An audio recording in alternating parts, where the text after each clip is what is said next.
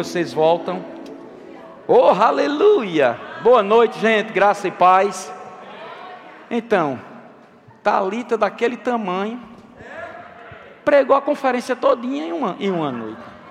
Eu e Luciana conversando com ela sobre, sobre isso hoje, eu disse, rapaz, tu não deixasse nada para a gente. Aí Lucerna mandou o, a ministração dela para Humberto, e hoje à tarde eu, conversando com ele, ele está manhã cedo, chega por aqui, eu conversando com ele, ele disse, Beto, rapaz, eu comecei a ouvir a ministração da tua nora, Beto, o que é aquilo, hein?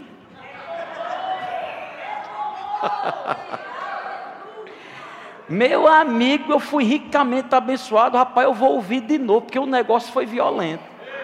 Digo, pois é, ninguém dá nada por ela. Desse tamanho. Mas disse que é num frasco menor que o perfume é mais. Eita! As baixinhas tudo. É, glória a Deus. Aleluia, que bênção, irmãos. A gente fica muito feliz, né? Porque a gente vê pessoas mesmo crescendo. E esse é o desejo de Deus, irmãos.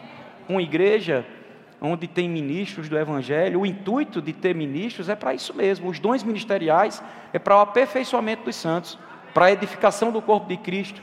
Amém? Até que todos cheguem à plenitude da estatura de varão perfeito.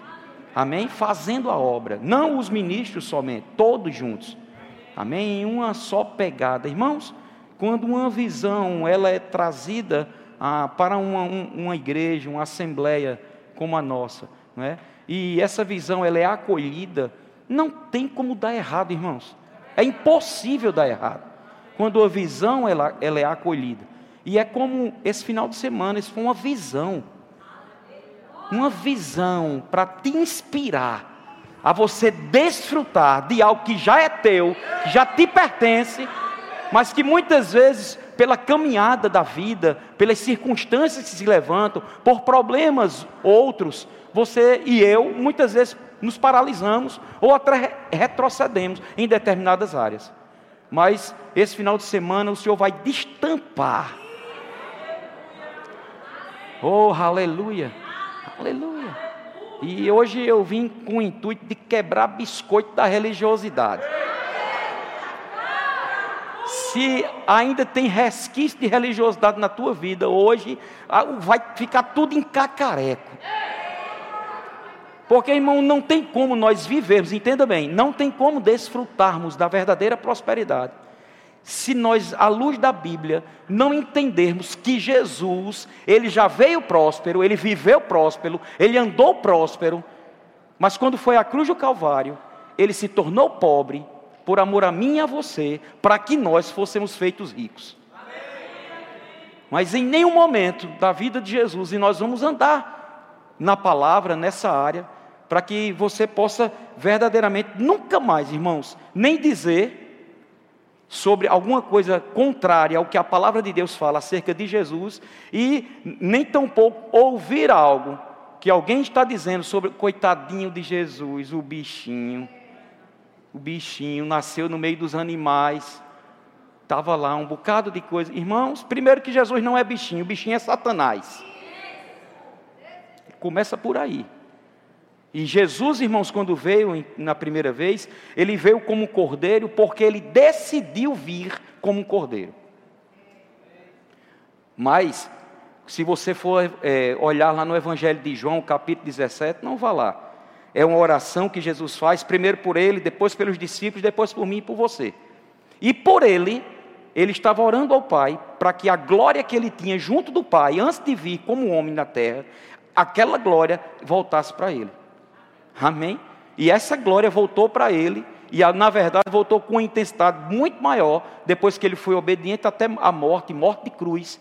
E a Bíblia diz: pelo qual Deus o exaltou sobremaneira e lhe deu o um nome que está acima de todo nome. Amém? Aleluia. Então eu quero que você abra comigo a Bíblia em Lucas, no capítulo 2. Nós vamos passear um pouco, e eu tenho certeza que nós vamos fechar um quebra-cabeça nessa noite. Amém? Se prepare, porque a tua vida vai dar um salto salto de qualidade, irmãos. Meu Deus, Meu Deus. Aleluia. Lucas capítulo 2, versículo 1. A Bíblia diz: Naqueles dias foi publicado um decreto de César Augusto, convocando toda a população do império para recensear-se. Este, o primeiro recenseamento, foi feito quando Quirino era governador da Síria. Todos iam alistar-se, cada um à sua própria cidade. Versículo 4. José também subiu da Galiléia, da cidade de Nazaré, para a Judéia, a cidade de Davi, chamada Belém, por ser ele da casa da família de Davi, a fim de alistar-se com Maria, sua esposa, que estava grávida. Versículo 6: Estando eles ali, aconteceu completarem-se-lhe os dias. Presta bem atenção. Estando eles no local onde todas as pessoas foram levadas para um recenseamento. Então, muitas pessoas saíram dos seus lugares para ir para um ambiente só. Então, era muita gente. Daqui na próxima semana, na, começa na quarta-feira, uma conferência de ministros lá em Campina Grande, o Verbo da Vida. Irmãos, não tem um hotel disponível, um apartamento de hotel em Campina disponível. E veja, é uma conferência de ministros, não é uma conferência de homens e mulheres. Porque a conferência de ministros, e será uma, onde vai, ser, vai ter uma quantidade bem considerada de ministros. Eu comecei, irmãos, a, a participar da conferência de ministros ah, do nosso ministério, acho que em 2002 para 2003. Graças a Deus, nunca perdi uma conferência. Cada dia, cada vez, cada ano eu venho fortalecido, recarregado, sabe, e espantado até, admirado até, mesmo andando em fé, com o crescimento que o Ministério do Verbo da Vida está tendo. Irmãos, é algo sobrenatural, só pode ter sido Deus. Não tem explicação, não, homem nenhum faz o que tem acontecido nesse ministério. É impossível, irmão, não há sabedoria natural que possa fazer com que esse ministério, que é, nasceu no, no, no, final dos anos 80 e hoje está indo em, no, até os confins da terra. Igrejas em todos os lugares, irmãos, no Japão, na Europa, na África, na América do Sul, na América do Norte e agora na América Central. Que coisa tremenda o que Deus está fazendo no nosso meio, irmãos. Por quê? Tudo por causa de uma confiança na palavra. Amém? Crendo com o coração, falando com a boca, deixando a religiosidade de lado, avançando para aquilo que é perfeito. Amém? Aleluia. E na próxima semana teremos, e eu digo, meu Deus, uma conferência em uma cidade de mais de 400 mil habitantes. Eu sou natural de Campina. Campina é uma cidade bem comercial, irmãos. Rainha da Borborema. Todos os lugares que dá acesso a Campinas, são pelo menos quatro que saem para vários lugares, sabe? Norte, sul, leste, oeste. Todos eles, para onde passa, existe é, muito comércio nas outras cidades que passam por Campina. E eu posso dizer hoje, é, diga assim: parabéns, pastor. Parabéns. Amém. Hoje eu estou completando 29 anos de PRF, irmãos. Amém. Glória a Deus. Louvado seja o nome do Senhor. Muitas águas passaram por debaixo dessa ponte. E muito carro também, viu?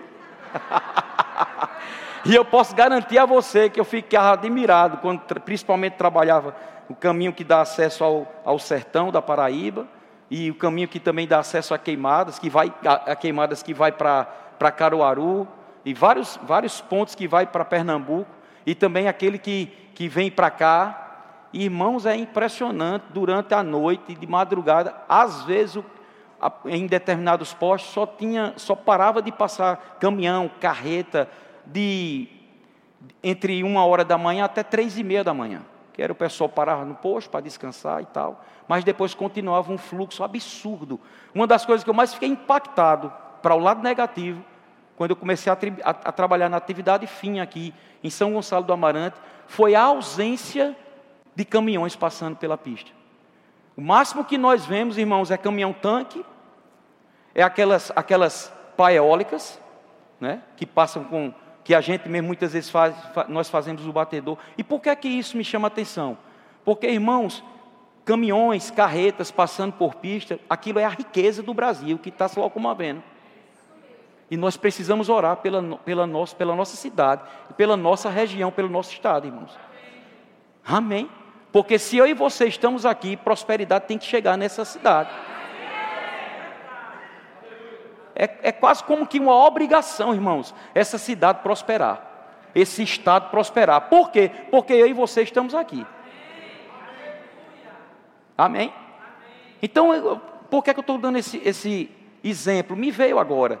Porque nesse período, todas as pessoas do Brasil que são ministros, ou, ou 70%, 60%, sei lá, da quantidade de ministros, não, não vem tanto mais, porque hoje, irmãos, nós temos conferência em todas as outras regiões.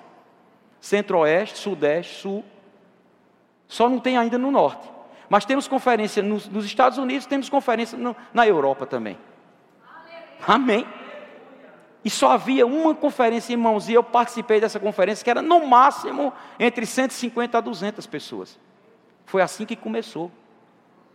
Na verdade, foi assim que eu comecei, porque essa conferência já começou desde o final dos anos 90. E o que é conferência? Conferência é para conferir. É por isso que nesse final de semana estamos conferindo, irmãos, coisas para entendermos de fato quem somos, o que temos e o que podemos desfrutar daquilo que já nos pertence. Amém? Voltando para cá, então todo mundo, irmãos, foi, foi para aquela cidade. E indo para aquela cidade, houve, no momento que foram, a condição de Maria, a bolsa ter estourado. A bolsa estourou. Ela não foi preparada, irmãos, para ter Jesus naquele lugar, não. Às vezes a gente pensa que, porque está na Bíblia, essas pessoas eram sempre direcionadas. Não, é porque Deus ficava falando com ela: Ó, oh, Maria, José, vocês vão, vai ser assim, vai ser assado. Não! Até porque eles não tinham o Espírito Santo dentro deles, irmãos. Você lembra, você entende isso?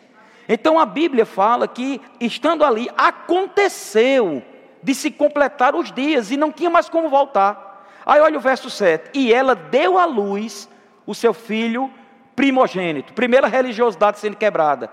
Não diz unigênito.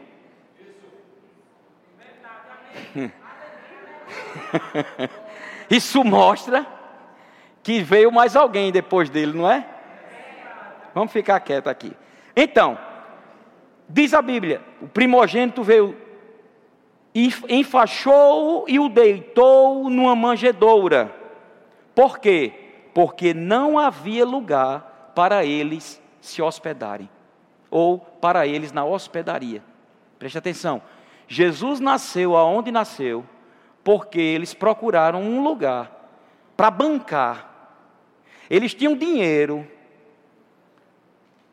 para ir para um determinado lugar, para ir para uma pousada, para ir para onde for, mas eles não tinham condições porque estava tudo lotado. Se hoje você entrar em contato lá em Campina, talvez você vá pegar uma casa disponível, mas dificilmente você vai encontrar um apartamento de algum hotel, a não ser que alguém tenha desistido, a não ser que algum hotel tenha deixado algumas reservas e não disse. E está esperando dessa última semana algumas pessoas resolverem ir. Mas a situação é essa: tem pessoas se juntando umas com as outras lá para alugar casas para ficarem. Irmãos, há um mês atrás eu estive em, em Campinas, 20 dias atrás, e foi no período de São João. E Campina Grande, do dia 1 de junho ao último dia de junho, é São João todo dia. Parque do Povo, isso não pertence mais a você nem a mim, amém? Mas eu, te, eu quero te dizer que é um negócio absurdo de, de gente. É quase como que. É um, não tem nem como mensurar a quantidade de, de turistas que vão para aquele lugar. E isso é diuturnamente, tem festa todo dia lá. Todo dia. Aí, em um período como esse, uma igreja, um ministério, lota todos os hotéis. Deus está fazendo, irmãos. Sabe o que é que tem acontecido em Campina Grande? Os, as autoridades têm ido buscar conselhos de Guto, nosso apóstolo. Amém? Aleluia. Aleluia. Não havia lugar para eles na hospedaria. Por isso que Jesus nasceu naquele lugar. Vá para Mateus capítulo 2, versículo 10.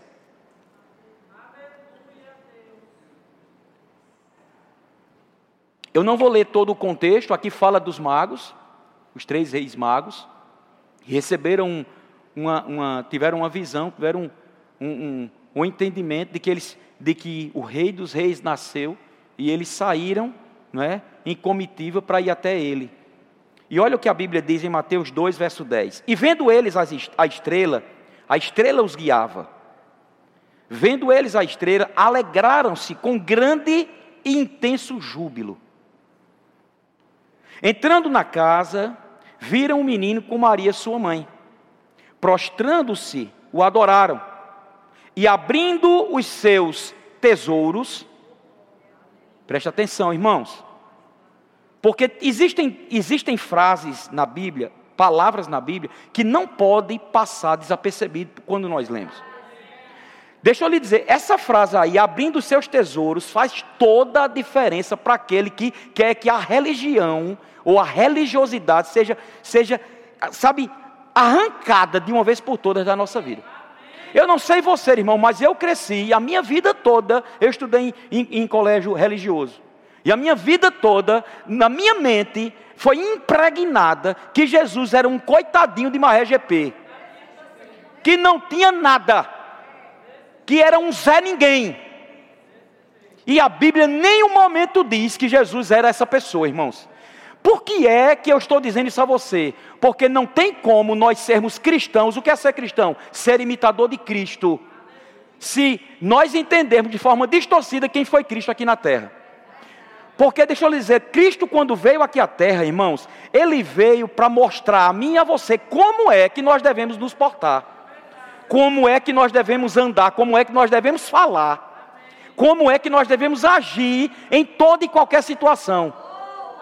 Ah, chegou uma situação onde não pode ser resolvido. Ele nem precisava, irmãos. Mas ele chamou Pedro e disse: Pedro, vai lá no mar. E o primeiro peixe que você pegar, tira da boca dele o valor. Tu vai pagar o meu, o teu, e ainda deixa um, um trocado para eles. Irmão, Jesus não precisava de dinheiro. O dinheiro vinha ao encontro dele. Presta atenção: o menino, Jesus, criança, nasceu. Como criança, irmãos e eu posso, hoje eu posso ver é, é, mais aguçadamente através do meu netinho de dois anos, que hoje ele já está sabido é que é, a, mas quando nasceu só fazia chorar e comer e fazer as necessidades e dormia que, que, que uma beleza, deitava dormia, comia dormia, quando estava meladinho chorava, troca, é mais ou menos isso. Jesus não é diferente não, irmãos, bota na tua cabeça que Jesus ele não veio como Deus aqui na terra. Até porque, irmãos, Jesus nasceu. E Deus é eterno. Quando Jesus veio à terra, irmãos, ele já existia. Na verdade, o Filho de Deus, a palavra, existia. Mas a palavra se fez carne. Ela tabernaculou em um corpo humano. E esse corpo humano recebeu o nome de Jesus. E aí, quando ele começou o ministério, no, quando ele começou o ministério, ele começou no dia em que ele foi batizado nas águas, o céu se abriu, o Espírito Santo desceu em forma corpórea de pomba, uma voz bradou do alto, todos ouviram, e ouviram ele dizer: Esse é o meu filho amado, em quem eu me comprazo. A partir daquele momento, irmãos, Jesus foi ungido Cristo. Cristo é a unção. Amém? Cristo é a unção. Jesus, homem, tanto é que a Bíblia diz em Atos 10, 38, não é? Que ele recebeu o poder. Aí diz assim: Jesus de Nazaré. Por que Jesus de Nazaré? Irmãos, ali é o lado humano de Jesus. Ele recebeu poder, ele foi ungido para. Amém? Então, ali, quando, quando o Espírito Santo desceu em forma corpórea, ali ele foi batizado no Espírito. Oh, aleluia! A unção veio sobre a vida dele para o serviço. Ele já era ungido por dentro, porque ele era o filho de Deus. Ele veio sem pecado. Tinha que vir daquela forma, irmãos, porque tinha que vir do ventre de Maria. Deus não burla seus princípios. Mas não tinha como um homem pagar o preço do erro que Adão cometeu se ele tivesse sido nascido de um homem e uma mulher natural. Porque todos estavam destituídos da glória de Deus. Ninguém era justo. Aí Romanos 3 fala sobre isso. Ninguém era justo. Todos estavam destituídos, destituídos da glória de Deus.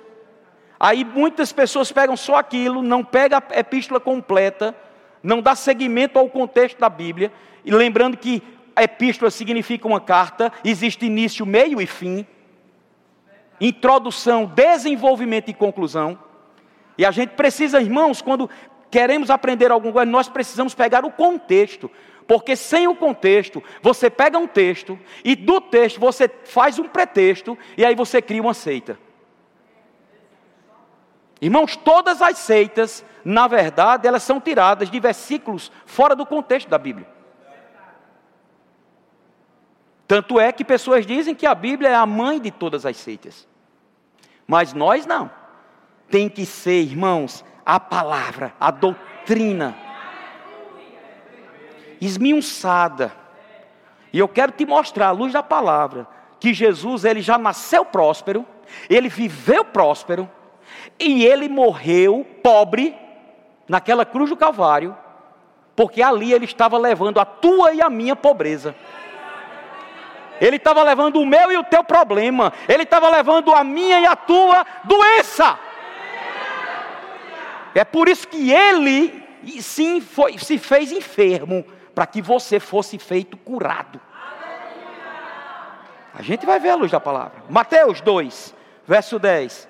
Diz a Bíblia, né? Que eles viram a estrela. Verso 11. Entraram na casa, viram o menino com Maria, sua mãe. Aí diz: prostrando-se o adoraram, abrindo os seus tesouros, entregaram-lhe suas ofertas: ouro, incenso e mirra. Então vamos lá.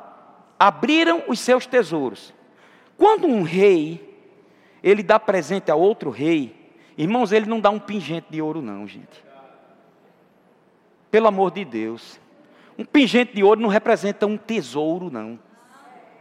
Lembra da rainha de Sabá? Se não lembra, leia. Você vai ver, irmãos, que aquela rainha, ela ficou impactada com os detalhes do palácio de Salomão. Ela tinha ouvido falar sobre Salomão. Ela sabia da, da sabedoria de Salomão. Ela sabia também da riqueza de Salomão. Mas ela, estou, ela ficou tão impactada, irmãos, não foi nem com as vestes de Salomão, foi com as vestes dos seus servos. Meu Deus do céu. Quando ela chegou, ela disse: Vejo que é, você é, é muito mais do que falar a seu respeito. Eu pensava que você era próspero mas não tem condição não. Aí, em vez dela pedir alguma coisa, irmão, o rei não pede, rei dá. Quem é rei aqui? Irmão, o rei, ele, ele só pede a um. Ao rei que está na cabeça. É o seu cabeça. O rei, ele pede ao seu Deus. Amém? A gente vai ver isso à luz da palavra. Então o rei, aquela rainha se espantou, ficou impactada. Se rapaz é muito mais. Olha as vestes dos servos. Aí a Bíblia diz, irmãos, que ela deu com força para Salomão. Não era para ser o contrário. Se você já é próspero, Salomão, o mais sabido de todos, o mais próspero de todos, eu, como rainha, eu até tenho uma condição. Eu trouxe aí uns tesouros para lhe dar, mas até estou envergonhada. Chiquinha. Me lembrei de Marcela agora. Ficou envergonhada? Não, ficou não. Ela disse: agora é que eu vou dar mesmo. Porque, irmão, deixa eu lhe dizer uma coisa: ali ela estava provando, por A e mais B, e ela não tinha o Espírito Santo que eu e você temos. Ela ali estava mostrando a mim e a você, irmãos, que a gente só não dá aquele que necessita. Dar é uma questão de honra, é uma questão de revelação, de entendimento. Ah, eu não vou dar fulano de tal porque ele é médico. Eu não vou dar ciclano de tal porque ele é empresário, ele é bem sucedido. Só vou dar aquele porque aquele está desempregado. Irmãos, isso é, você está dando esmola, não oferta. Quebra esse biscoito a partir de hoje. Quando você der, não olha para quem você vai dar. Você sabia, irmãos, quando eu cheguei aqui há 13 anos atrás, tinha um homem muito rico. E ele, uma vez conversando comigo, ele se queixou. Olha que coisa tremenda. E ele contou a mim o que aconteceu. Ele uma vez foi chorando mesmo, ele, ele, ele foi orar ao Senhor. Ele disse, pai, eu não entendo. Tua palavra diz que aquele que dá, recebe.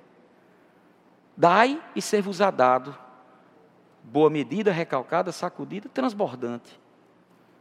E é certo, irmãos, que ele estava recebendo do Senhor, financeiramente falando. E ele era um homem altamente generoso, dava com força. Sempre teve aquele coração disponível para dar. Mas nunca ninguém chegou com uma oferta para dar a ele. E ele questionou o Senhor: Por quê, pai? E um dia, uma pessoa numa condição muito, mas muito aquém dele, porque orava, porque era sensível ao Espírito, porque dava vazão à voz do Espírito Santo, o Espírito Santo foi e disse: vá e dê uma oferta a fulano de tal. Irmãos, num momento como esse, mesmo uma pessoa cheia do Espírito, ela, ela vai questionar, Senhor, esse valor. E, e o Senhor tratou com ela, não é pela quantidade. Eu quero que meu filho prove E aí um dia ele estava na igreja, de repente aquela pessoa chegou, toda sem jeito, envergonhada, e disse: Estava orando o Senhor falou comigo, eu queria lhe dar essa oferta. Irmãos, era financeiramente falando, era nada para aquele homem. Mas aquele homem, no mesmo momento que recebeu aquela oferta, ele, ele se quebrou na emenda. Ele se prostrou, começou a chorar e agradecer a resposta que ele estava tendo do Senhor. Amém? Agora, por que isso acontece, irmãos? Por causa da insensibilidade do povo de Deus. Insensibilidade, irmãos, faz a gente perder a bênção. A bênção está passando na nossa frente. Sabe? A gente tem a oportunidade. Sabe, você, esse final de semana é uma oportunidade que Deus está dizendo: eu quero provar da minha bondade e fidelidade ao seu respeito. Então, irmãos, ouro fala de quê? Ouro fala de riquezas. A pedra mais preciosa que existe na face da terra, irmãos. O ouro, a Bíblia fala, quando Deus criou todas as coisas, sabe? Que a gente fala de aumento, de rompimento, né? de aceleração, de frutificação. O aumento, irmãos, aquele braço do rio, o primeiro braço que fala de aumento, é onde tem muito ouro e o ouro é puro. Veja que Deus, antes, de, antes de, do erro, antes do pecado, antes de tudo, Ele já criou o homem em um cenário de prosperidade completo você vai pisar em ouro. Irmãos, o que é que a Bíblia diz do céu? Que as ruas são de ouro. E quem é o dono do ouro? A Bíblia diz: Deus é o dono do ouro e da prata. Jesus recebeu. Ah, alguém deve ter pensado. Eu acho que eles botaram. Só na hora que botaram o nome, não sabia o que era de Jesus. Maria, como é o nome dele? Vamos gravar num pingente.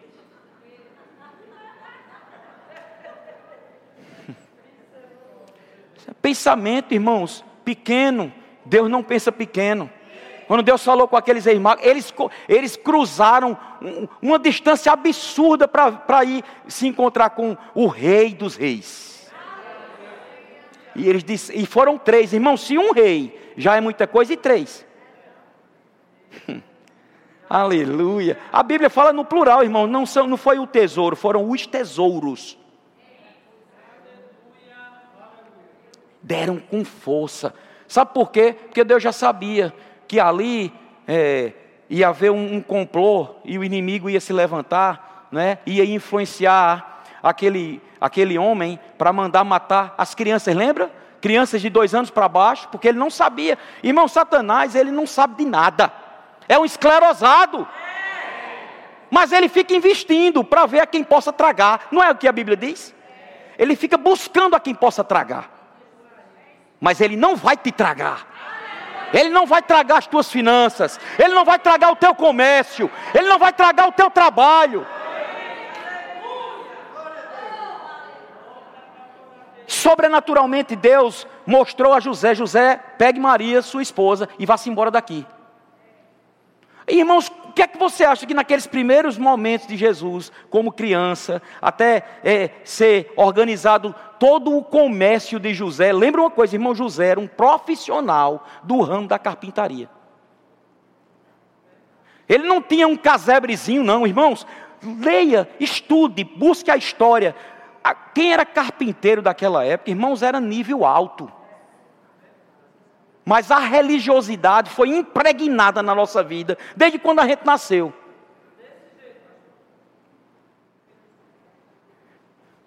Pobrezinho nasceu em Belém.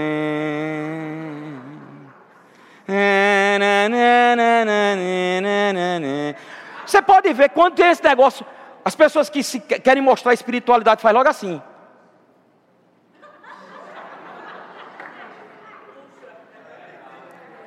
Quando a Bíblia diz no Salmo 2 que Deus está lá no trono rindo dos seus inimigos, mangando deles.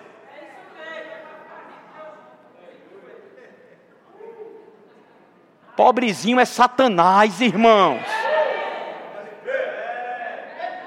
Ouro, recebeu muito ouro com força.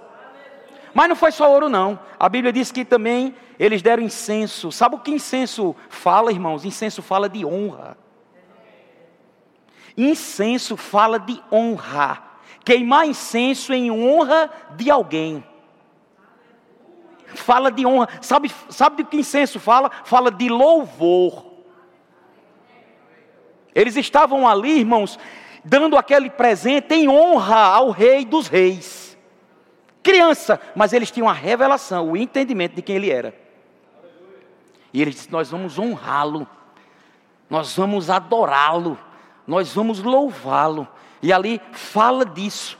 E não termina nisso, termina em mirra. E eu fui buscar, irmãos, para ler para você que coisa tremenda. Olha isso, mirra. É o nome de uma árvore originária de regiões desertas e áridas, como o norte da África. Dessa árvore, intitulada primeiramente como come fora, é extraído um óleo chamado de óleo de mirra. Até aí tudo bem, né? Para, presta atenção. Para os reis magos, homens voltados à espiritualidade e aos mistérios da vida daquela época, ela simbolizava, presta atenção, o que mirra simbolizava, o porquê eles deram aquele presente a Jesus a mirra simbolizava a humanidade de Jesus Cristo e a sua essência santa presente na terra. Essência fala de âmago, fala do interior, irmãos. Sabe qual é a essência do Evangelho? Amor. Porque Deus é amor. Então ali, para eles, eles entenderam quem ele era, o rei que veio resolver o problema da humanidade, e eles ali estavam de depositando na vida dele isso. Agora preste atenção: os reis magos sabiam que Cristo era o Salvador, e por a mirra representar, preste atenção o que a mirra representava: a mirra representava a vitória sobre a morte. Que coisa tremenda, irmão. Eu quase dançava sozinho hoje no quarto. Mas gritei, esperneei, botei um louvor lá. Lucerna saiu para pegar Daniel Filho e eu. Preste atenção. Essa mirra, irmãos, representava a vitória sobre a morte e lhe presentearam esse óleo poderoso. Eles já estavam antevendo, eles já estavam é, mostrando o que ia acontecer. Para eles já era fato consumado. Aleluia. Irmãos, a tua vida de prosperidade já deve ser um fato consumado.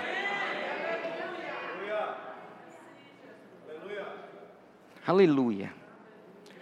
Quando criança, Jesus ele começou a descobrir quem ele era. Entenda, Deus é onisciente, né? Veja o lado humano de Jesus. Começou, Jesus começou novinho, com 12 anos. Outro recenseamento aconteceu. E lá ele ficou num tabernáculo, numa sinagoga, ouvindo as ministrações das pessoas e também é, é, comungando com eles. E a Bíblia diz que os pais deles voltaram. E era muita gente voltando. Depois de um tempo, grande tempo, eles deram, eles perceberam que o menino não estava com eles. Já pensou, Nana? John? John, cadê John? Cadê John? Eu acho que saía eu para um lado, Nana para o outro. Cadê John? Cadê John? Quando chegasse, John estava no altar dizendo: Por que, é que vocês estão agoniados? Eu estou tratando das coisas do meu pai. Doze anos, irmãos. Mas olha o que a Bíblia fala, para a gente ficar respaldado na palavra. Lucas capítulo 2, versículos 51 e 52. Irmão, Jesus aprendeu quem ele era desde pequenininho. Você acha que Maria não disse a ele: Jesus, deixa eu te dizer como tu nasceu? Irmãos, os judeus, eles, eles eram, eles eram é, instigados, como pais, a inculcar na cabeça dos seus filhos, em todo momento, a palavra. A palavra que eles conheciam era o Torá, era o Antigo Testamento, era o que tinha deles, era a história do povo judeu. Maria, irmão, só veio a ter Jesus daquela forma sobrenatural porque ela sabia a luz da palavra. No desenvolvimento do diálogo que ela teve com o anjo Gabriel, ela entendeu e ela disse: Cumpra-se na tua serva a tua palavra. E ali o ente santo nasceu, foi gerado no ventre de Maria. Então ali Maria começou, sabe, a dizer: Olha, Jesus, sabe, você veio, você é diferente. A pessoa, pai, seu filho desde pequeno, você o tempo todo dizendo, ei, você é diferente. Mas pai, eu sou igual ao menino. Não, não, você é diferente. Tem algo diferente em você. Você é sobrenatural. Meu filho, você tem um dom especial. Você nasceu para um propósito. Deus te fez, gerou para que você cumpra a sua vontade aqui na terra. Ele vai te dar com força, ele vai te dar saúde, e o filho vai enchendo, o filho vai enchendo. Irmão, não vai ter homem no mundo, na face da terra, que vai roubar aquilo que você está falando na vida dele. Faz isso com os teus filhos, irmãos. A tempo e fora de tempo. Para de dizer que eles é um problema. Para de dizer que eles é uma bronca. Para de chamar eles de burro quando você vai ensinar e eles não sabem aquela conta. Rapaz, você não sabe a tabela, já te ensinei várias vezes, deixa de ser burro. Irmão, aquilo vai ficando impregnado na vida dele. Por isso que é tão difícil quando a gente se converte lá no final, lá na frente. Tão difícil a gente renovar a mente. Porque tem tanto tanta porcaria, tanto lixo que a gente recebeu no mundo, tanto lixo que, que a gente recebeu numa educação distorcida, que para botar para fora, irmão, não vale só de domingo a domingo. Essa história de crente vir só de domingo a domingo, porque o tempo é muito corrido, irmãos, eu fico, eu, deixa eu te dizer uma coisa. Se você pensa dessa forma, você está entrando num buraco, você não está percebendo o buraco que você está entrando. Porque você pode estar tá se enganando, enganando a quem quer que seja, só não engana a Deus. Pastor, mas é porque meu trabalho, pastor, mas é porque isso, pastor, porque... não venha falar de trabalho para mim, irmãos. Não venha falar de tempo para mim. Porque a Bíblia também nos ensina a remir o tempo. O tempo é normal, hoje Rafael dizendo, e é uma verdade, é 24 horas para todo mundo. Antônio Hermílio de Moraes, irmãos, dono da Votorantim, já morreu. Mas a história dele é que ele, 4 horas da manhã, 4 e meia da manhã, estava indo para a fábrica com 80 e lá vai pancada. Carlos, Zé Carlos, o dono do São Brás, Hoje o, o, o responsável do São Brás é, é, é primo nosso, Leonel. Leonel Medeiros. Casou com a filha de Zé Carlos. Carlos morreu nesse período da pandemia, com 90 e lá vai pancada, irmão. Todo santo dia, seis horas da manhã, ele estava lá no São Brás, em João Pessoa. Aí você, com o vigor da sua vida, não, não, não consegue dormir, acordar cedo. Ai, meu Deus, que sono.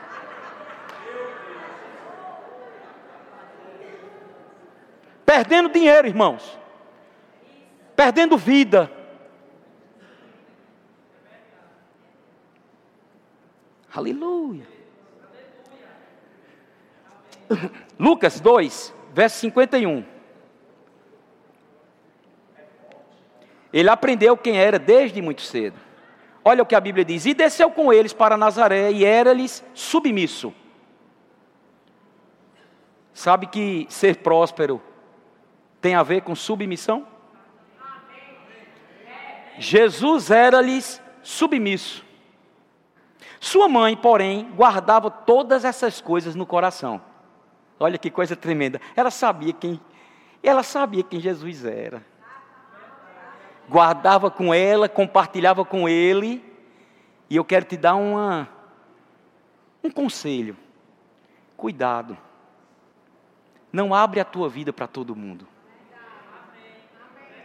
Presta atenção.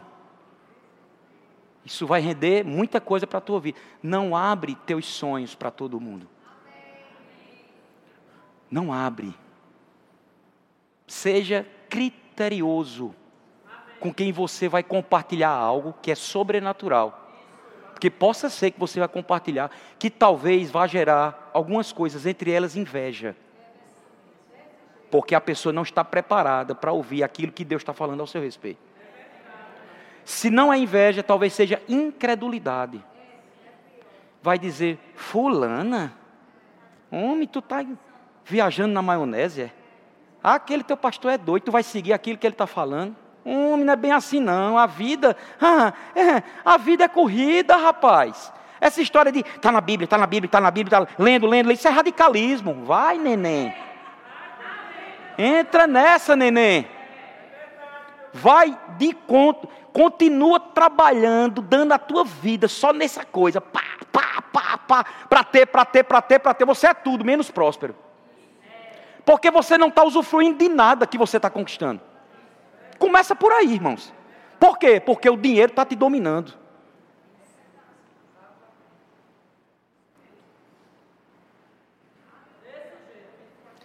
Deus está destilando. Eu não, tá, não tinha nada disso, não, viu? Eu só estou pá, pá, pá, pá.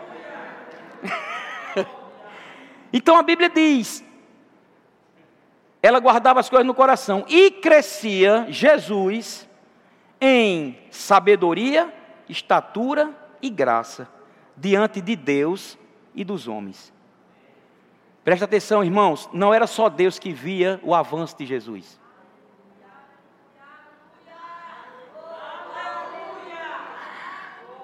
A árvore dá o fruto os homens, aquele menino, o comportamento daquele menino chamava a atenção. Porque ele crescia diante de Deus, mas também os homens viam, rapaz, todo dia esse rapaz, ele é diferente. Olha o sorriso dele. Olha a alegria dele. Olha a disposição dele. Rapaz, olha como ele ajuda o pai na carpintaria. Rapaz, ele pegou todo o dom do Pai. E ontem Talita ministrando, irmãos, pelo amor de Deus, Deus te dá dons. Deus te dá o dom para você fazer uma pipoca que ninguém consegue fazer. Irmão, tem gente aqui. Eu fiquei tão, pensando tanto, quando Talita ministrou, e se estourou dentro de mim, eu fiquei pensando antes de dormir. Eu digo, meu Deus, tem gente aqui com a unção de Eliabe que tem no Antigo Testamento, que ele foi ungido para fazer coisas. Irmãos, aquela, aquela arca que Deus deu a determinação para Noé construir, detalhado, Deus deu valores, centímetros, metros, ó, você tem que fazer isso, tem que cortar assim, tem que... E ele ia fazendo tudo meticulosamente, irmãos. Essa sabedoria está dentro de mim e de você. Ela só não está sendo usada, irmãos. É muito forte. Você pode ser a melhor pessoa ou o melhor profissional que você possa ser. Mas você tem que puxar de dentro de você o melhor você que você pode ser. Essa história, irmão, de você se ver no espelho e se achar pequeno. Essa história de você dizer, ah, todo mundo tem, eu não tenho. Deus me não me ama, Deus não me quer, que é de Deus. Deus está olhando para você e está dizendo, rapaz, te acorda. Ele ainda diz assim: te acorda para Jesus. Você sabia que, que Paulo disse isso ao Efésios? Desperta, ó tu que dormes. Levanta-te de entre os mortos e Cristo te iluminará. Trocando em miúdos, é Deus dizendo: Ei, te acorda para Jesus, rapaz. Ele é a luz. Que tal, empresários? A partir de amanhã, quando você botar os pés no seu, no seu trabalho, na sua loja, primeira coisa, não é, não precisa, olha, não precisa ser de direita ou esquerda.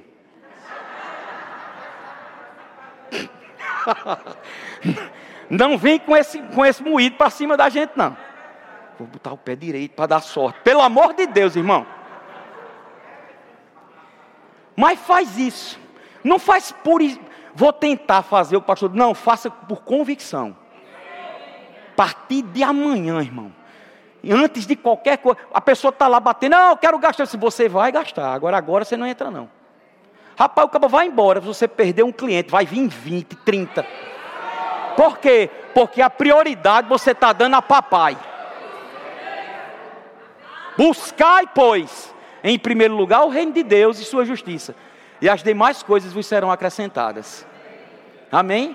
Abre desse jeito, irmãos. Ah, mas eu não sou empresário. Então acorda desse jeito. Em primeiro lugar, é para papai.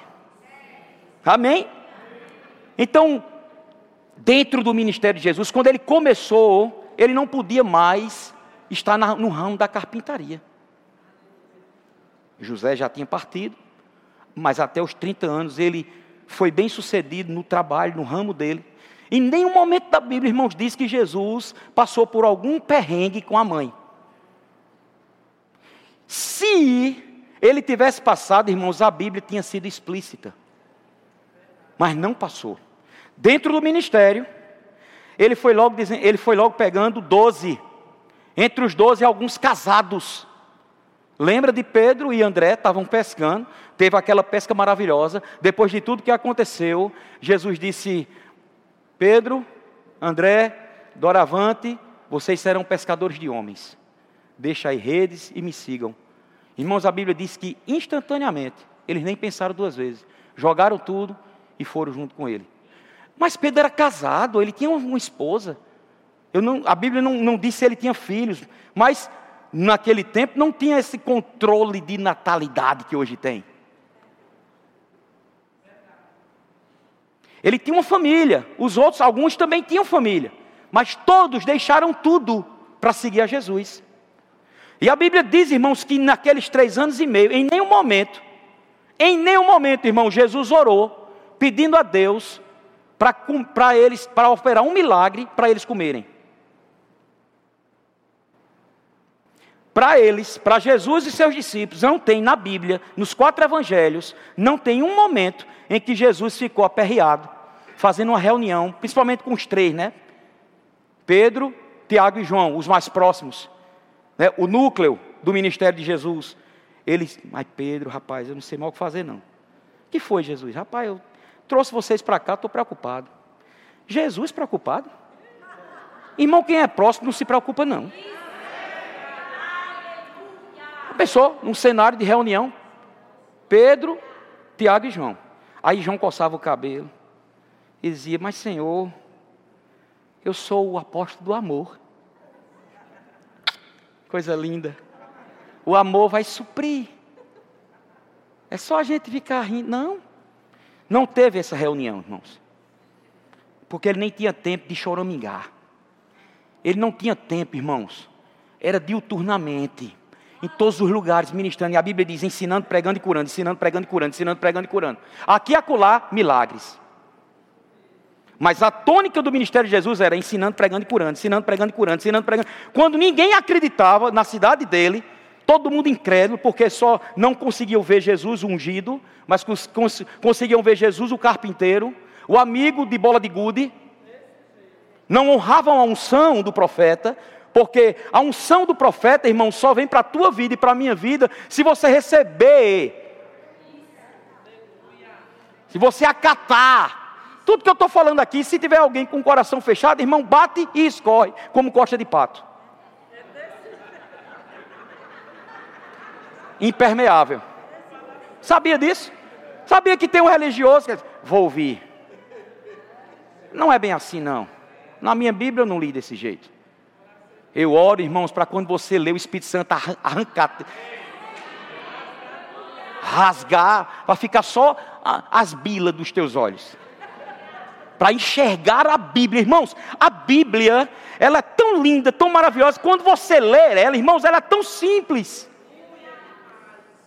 Tem gente que diz: a Bíblia é muito complicada. Irmãos, é complicada porque você está vendo a sua letra. Mas a minha oração é que agora haja um descortinamento, para que você passe a enxergar a vida da palavra, ao ponto da letra saltar, a letra saltar dentro de você. Aleluia. Então, Jesus não tinha problema com os discípulos. E não só com os discípulos, irmãos, toda a família daqueles discípulos eram supridas, eram supridas. Está vendo como a gente, muitas vezes a gente pensa, no Espírito, não pensa, será que Jesus comia? Não, acho que ele, porque ele era sobrenatural, não precisava. Não, irmão, jejum, Jesus até jejuava, com propósito. Mas ele comia. A Bíblia diz que ele teve fome, a Bíblia diz que ele teve sede. Tudo está lá exposto na Bíblia. Mas a Bíblia em nenhum momento diz que ele ficou agoniado porque o ministério dele não estava bem suprido. Agora preste atenção nessa passagem. Que Deus ele sempre levanta alguém ou algumas pessoas para dar com força no ministério próspero. Lucas capítulo 8, verso 1. Ministério de louvor, já pode vir subindo. Irmão, eu vou dizer uma coisa a você. O combinado hoje era até meia-noite. Mas. tô brincando, tô brincando. aleluia, aleluia. Tem muita coisa para você receber. A gente só está preparando o terreno, irmãos. Aleluia. Lucas, capítulo 8, versículo 1. Aconteceu depois disto que andava Jesus, presta atenção o que Jesus fazia, de cidade em cidade e de aldeia em aldeia, pregando e anunciando o evangelho do reino de Deus. E os doze iam com ele.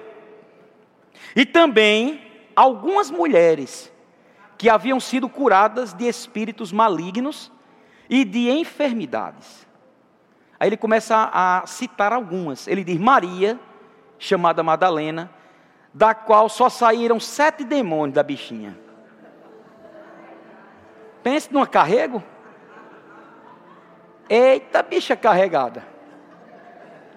Foi ela que foi trazida, né? Pega em adultério. E Jesus estava lá, só escrevendo no chão. E todos vieram condenando aquela mulher.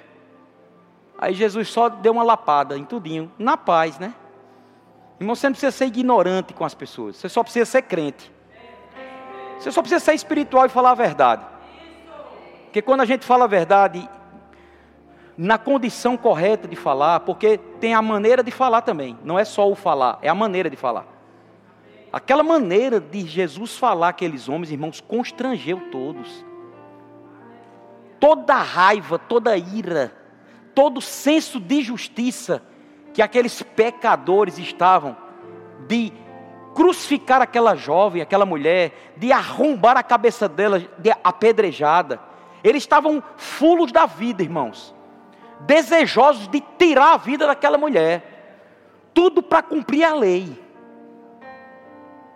Olha que coisa absurda, irmãos. Ninguém conseguiu cumprir a lei a não ser Jesus. Aqueles homens estavam ali para trucidar aquela mulher porque ela foi apanhada num erro, mas nenhum deles andava corretamente. Talvez em uma área ou outra área, mas talvez nenhum deles, como sendo pai, que viu o filho desobediente e não levou o filho para o meio da rua, porque a Bíblia diz, irmãos, que se você for fiel na época né, da lei a todo preceito, mas você só errar em um, você é amaldiçoado por todos. E a Bíblia diz que quando uma criança é, com estutícia, ela era repreendida pelos pais, e ela continuava com aquela estutícia, com desobediência, a Bíblia diz que a lei mandava os pais pegar aquela criança, levar para o meio da rua, chamar os vizinhos e matá-la apedrejada. Nenhum desses teve coragem de fazer isso, mas queriam matar aquela mulher. Mas a prosperidade estava na frente deles. Porque você é próspero, irmão, para resolver problema grande. Presta atenção, você não é próspero só para ter dinheiro no bolso, não. Isso faz parte. Você é próspero para pessoas chegarem para você sem solução. Sem solução. Eu não sei o que fazer. De repente, Deus vai te dar uma instrução. E uma palavra, irmão, saindo da tua boca, vai fazer com que aquela pessoa, meu Deus, eu, é tão fácil assim. É. Isso é prosperidade, irmãos.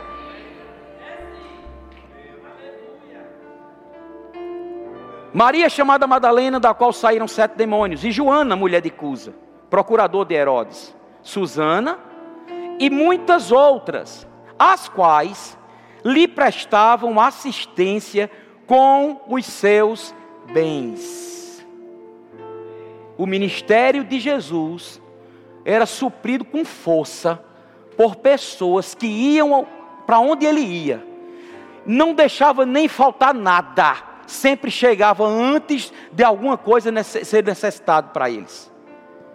Jesus operou dons, irmãos, se manifestaram através de Jesus para suprir os outros, como na multiplicação dos pães e peixes. Jesus percebeu que eles estavam com fome. A Bíblia, irmão, se aquele povo estava com fome, Jesus também estava e os discípulos também estavam. Mas Jesus não disse, ó, oh, eu vou operar um milagre aqui para a gente comer. Não, Jesus estava pensando naquela multidão. Porque ali é o pensamento de um pastor verdadeiro.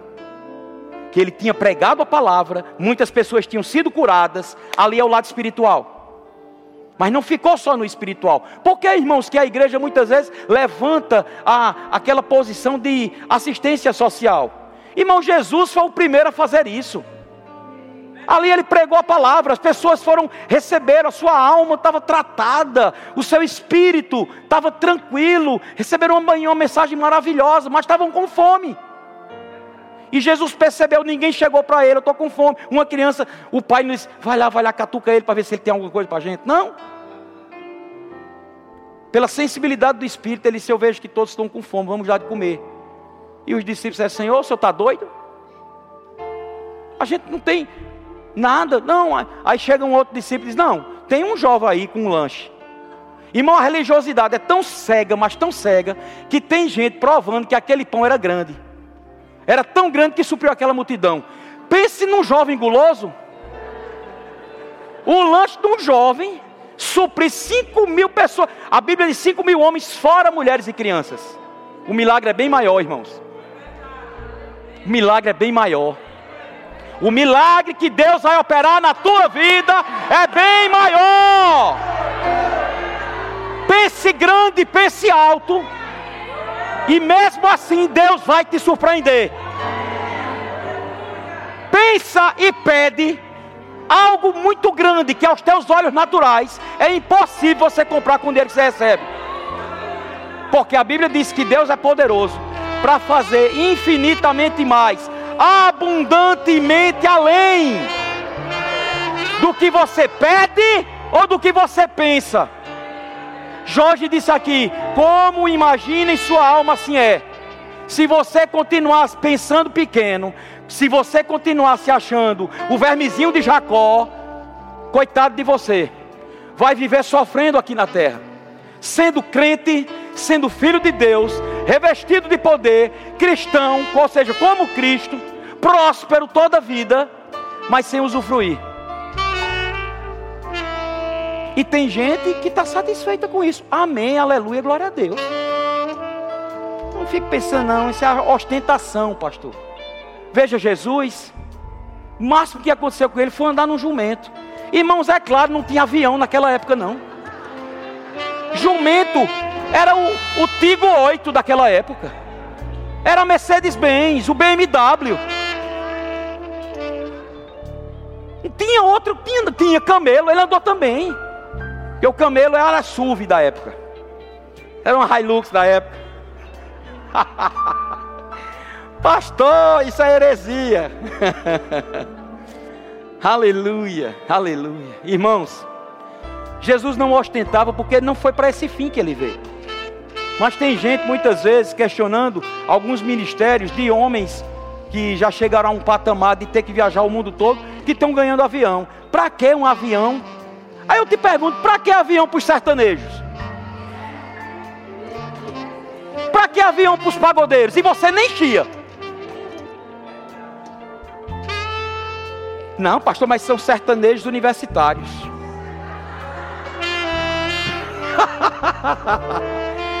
crente, crente, o melhor da terra é para mim e para você. Isaías 1,19: Se quiserdes, se quiser, se você não quiser, paciência. Mas se você quiser e ouvir a palavra, certamente você comerá o melhor da terra.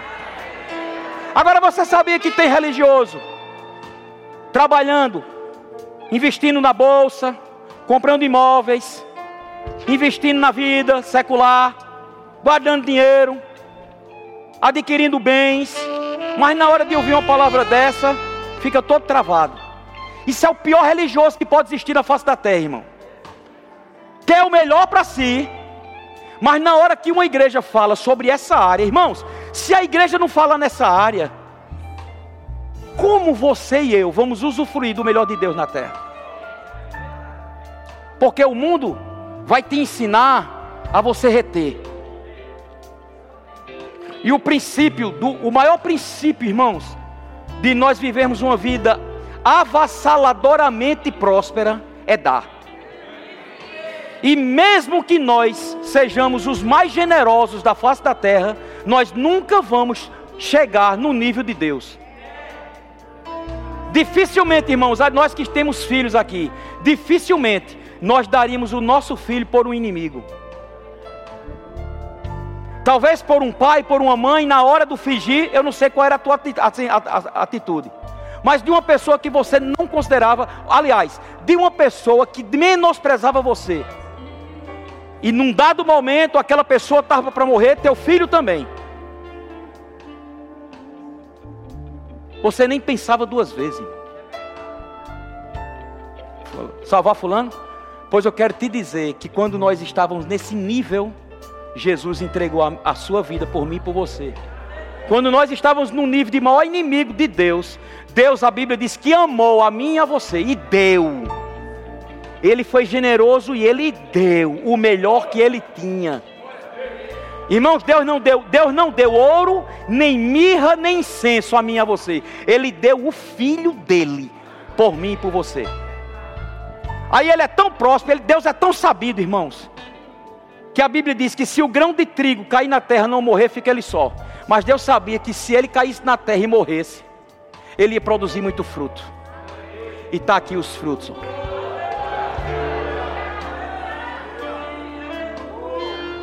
Deus nunca perde. Amém? Eu só para concluir, eu quero ler uma passagem para mostrar claramente, irmãos, que na mente de Jesus não havia espaço para pobreza. Presta atenção. Mateus capítulo 26, verso 6. Ora, estando Jesus em Betânia, em casa de Simão o leproso, aproximou-se dele uma mulher, trazendo um vaso de alabastro, cheio de precioso bálsamo, que lhe derramou sobre a cabeça, estando ele à mesa. Vendo isto, Indignaram-se os discípulos e disseram: Para que esse desperdício? Pois este perfume podia ser vendido por muito dinheiro e dar-se aos pobres. Olha que coisa linda, que coisa bela, papai. Coração voltado para fazer o bem ao próximo. Era não, era não, irmãos, era religiosidade. Mas Jesus, sabendo disso, disse-lhes: Por que molestais essa mulher? Ela praticou boa ação para comigo. Porque os pobres, presta atenção, presta atenção à leitura, irmão. Porque os pobres sempre os tendes convosco. Deixa eu dizer uma coisa: se Jesus se visse como pobre, aqui ele não dizia assim, Aqui ele dizia: porque nós que somos pobres, Jesus tinha uma mente próspera, irmão. Porque quando você tem o Espírito Santo dentro de você, não pode, irmãos, uma mente ainda ficar sendo tragada. A Bíblia diz que a nossa mente, nós devemos colocá-la cativa ao Espírito. Então você tem que afogar sua mente até que ela se, ela se veja próspera. Todo dia eu sou próspero, eu sou próspero. Abre a geladeira, nem água tem. Mas você, quando eu sou próspero, eu sou próspero, eu sou próspero, eu sou próspero. Fala a tua geladeira. Pastor, eu vou ficar feito doido falando na geladeira? Jesus não falava com a árvore?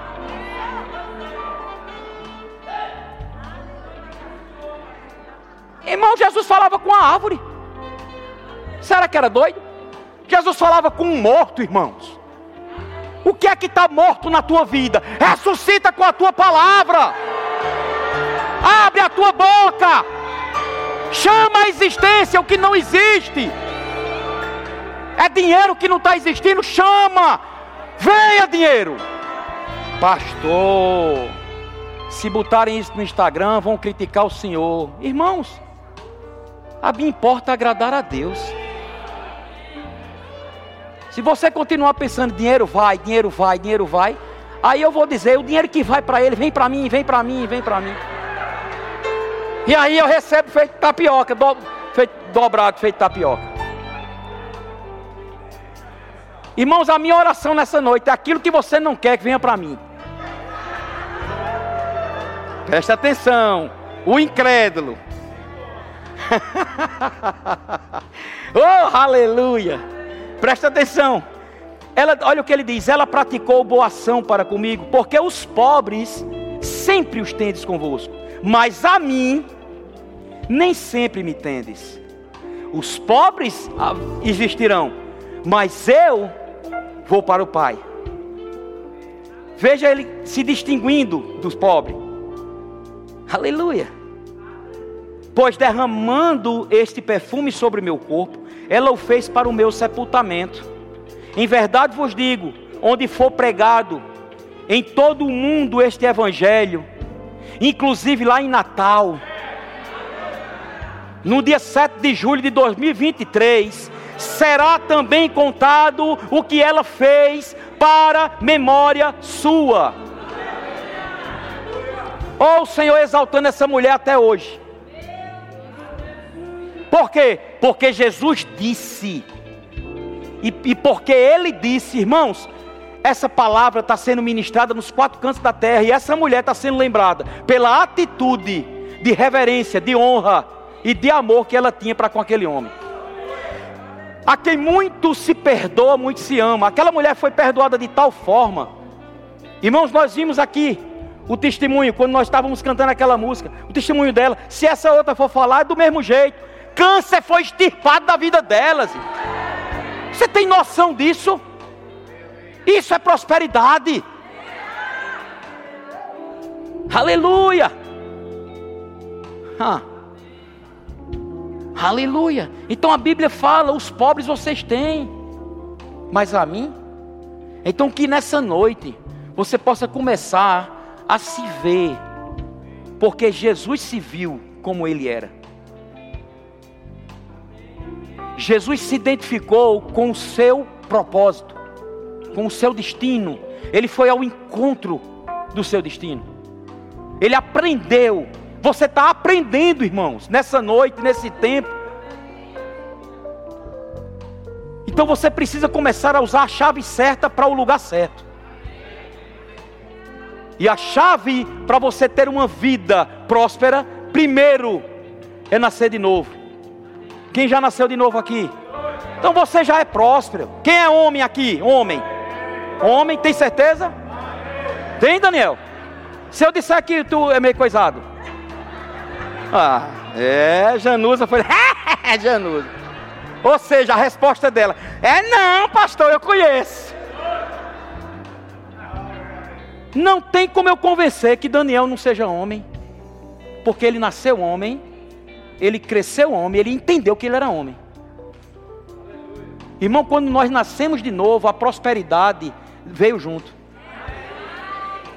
Então não é pelo que tem, não é por causa da família que você nasceu, do lugar onde você morou ou mora, não é isso. Não é isso. Você é próspero de nascimento, porque você nasceu de novo. Amém? Não tem ninguém na face da terra que chegue para um judeu e diga que ele é um pobre. Ele não aceita. Irmãos, aonde um judeu chega, pode não ter nada, ele faz prosperar. Por quê? Consciência, como imagina em sua alma, é. Ele lembra-se de Abraão e diz: não, a bênção de Abraão é sobre a minha vida. Mas deixa eu te dar um conselho, ou deixa eu te dar uma revelação. A bênção de Abraão, que é sobre a vida do judeu, veio tudo para a gente. Fomos abençoados como o crente Abraão. E a bênção de Abraão chegou a mim e a você, pelo que Cristo fez por nós. Amém? Fique de pé. Vamos louvar? Aleluia. Você foi abençoado nessa noite? Diga, pastor, antes de chegar. Não, isso foi ontem. Antes de chegar, eu já era abençoado.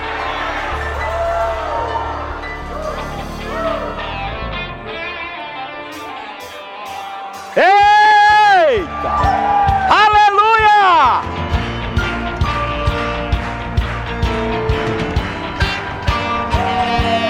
Celebra a tua vitória, próspero!